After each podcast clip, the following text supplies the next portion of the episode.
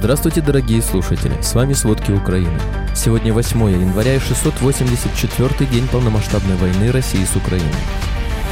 На город Рубежное в ЛНР с российского самолета внештатно упала авиабомба.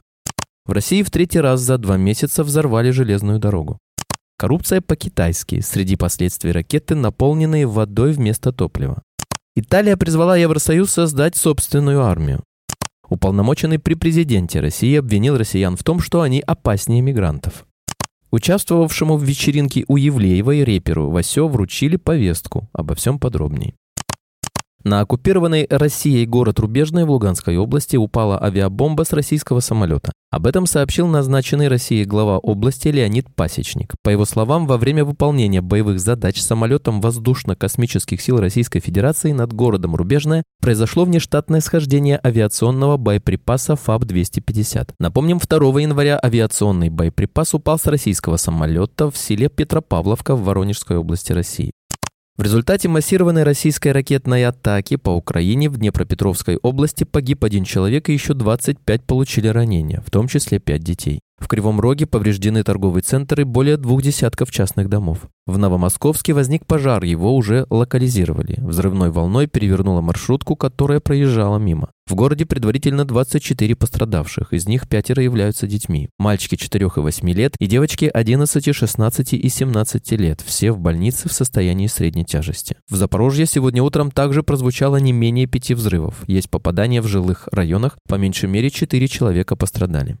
Украинское партизанское движение «Отеж» заявило, что его агент внедрился в дивизию имени Дзержинского в Балашихе, Московская область России, и получил личные данные военных, участвующих в войне против Украины. Их имена, контакты и личные данные переданы в соответствующие органы. Движение также опубликовало координаты расположения дивизии.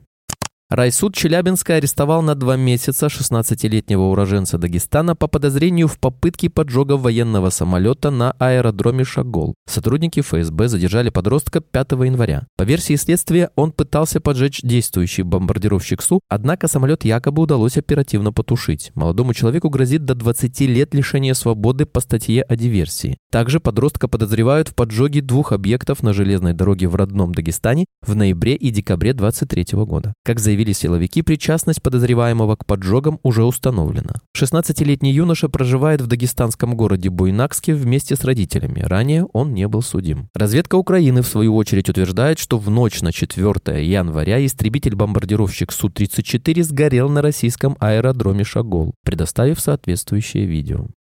В Нижнем Тагиле произошел взрыв на железнодорожных путях в районе станции Сан-Доната. Об этом сообщили представители антитеррористической комиссии Свердловской области. По данным телеграм-канала «База», под цистерной сработало взрывное устройство. Кроме того, рядом с местом взрыва обнаружили еще одну бомбу. Взрыв в Нижнем Тагиле стал третьей подобной диверсией на российской железной дороге с конца 23 года. Ночью с 29 по 30 ноября грузовой поезд, следовавший со станции Тайшет, загорелся при прохождении Северомуйского тоннеля, ключевой железнодорожной артерии для грузового сообщения с Китаем. Тогда РЖД пустили поезда по обходному пути, но там в тот же день прогремел еще один взрыв. Как отмечает база, объектом диверсии снова стал состав с топливом. Четыре цистерны полностью выгорели, еще две были повреждены огнем. До этого 11 ноября аналогичный инцидент произошел в Рязанской области. Тогда в результате взрыва с рельсов сошли 19 вагонов грузового поезда с минеральными удобрениями.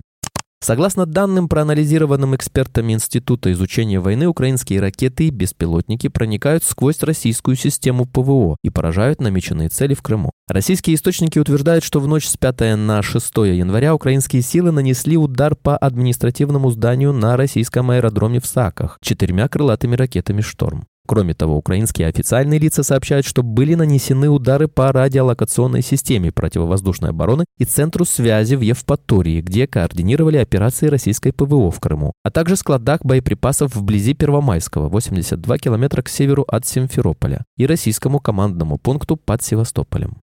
Председатель КНР Си Цзиньпин поставил задачу к 27 году превратить вооруженные силы Китая в армию мирового класса. Но данные американской разведки вызывают сомнения в том, что эта задача выполнима. Масштабная кадровая чистка в руководстве Народно-освободительной армии Китая связана со вскрывшимися фактами коррупции, которая оказалась настолько велика, что сводит на нет усилия Си по модернизации армии и даже ставит под вопрос способность Китая вести войну, передает выводы американской разведки Bloomberg. Среди примеров ракеты, в которых вместо топлива вода или которые невозможно нормально запустить, потому что крышки в шахтах не работают как надо. Ракетные войска – самый вопиющий пример, но коррупцией поражен весь ВПК, говорят источники Bloomberg. Ее размах, по их словам, таков, что американские чиновники теперь считают маловероятным, что Китай в ближайшие годы пойдет на серьезное военное столкновение. За последние полгода на взятках попались более 10 высокопоставленных чиновников Минобороны. Bloomberg называет это, вероятно, крупнейшей армейской чисткой в современной истории Китая. Сменились руководители Минобороны и ВМФ, а также командование ракетных войск. Последние отставки прошли в конце декабря. Из девяти уволенных пятеро из ракетных войск и двое из Департамента разработки оборудования. Также были сняты руководители трех государственных производителей ракет. Ракетным войскам отводится ключевая роль в случае вторжения на Тайвань. Накануне Нового года Си назвал воссоединение с Тайванем исторической необходимостью. По данным американской разведки, Си поручил военным подготовиться к установлению военного контроля над Тайванем к 2027 году.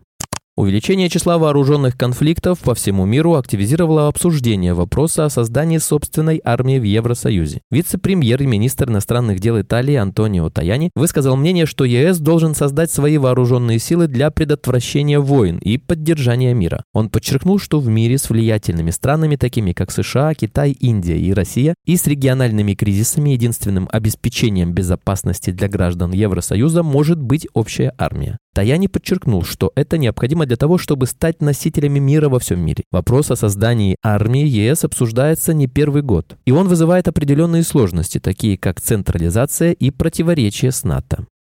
Уполномоченный при президенте России обвинил россиян в том, что они опаснее мигрантов. Рост уровня преступности среди мигрантов в России в 22 и 23 годах вызвал опасения граждан, но уполномоченный при президенте России по защите прав предпринимателей Борис Титов считает эти беспокойства необоснованными. Он отметил, что по статистике МВД России россияне совершают гораздо больше преступлений, чем мигранты. Титов полагает, что негативное отношение к мигрантам обусловлено страхом потери рабочих мест, но подчеркивает, что у россиян достаточно возможностей. Следственный комитет сообщил, что за первые пять месяцев 2023 года иностранцы совершили более 18 тысяч преступлений, в том числе против собственности, незаконного оборота наркотиков и посягательств на жизнь и здоровье граждан. Недостаток кадров в России к концу 2023 года составил почти 5 миллионов работников, по данным Института экономики РАН.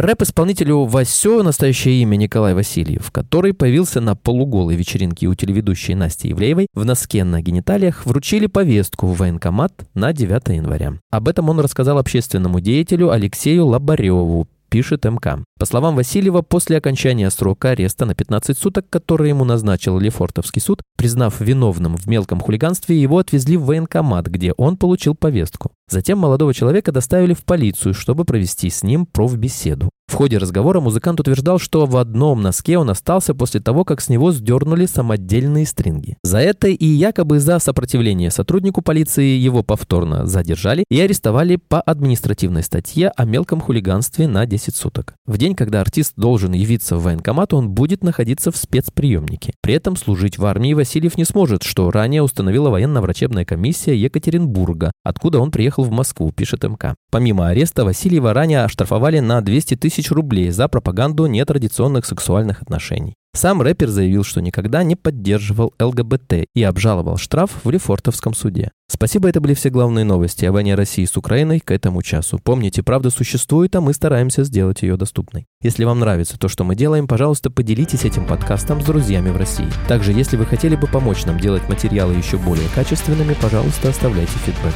Это очень важно для нас и для распространения правдивой информации. До встречи.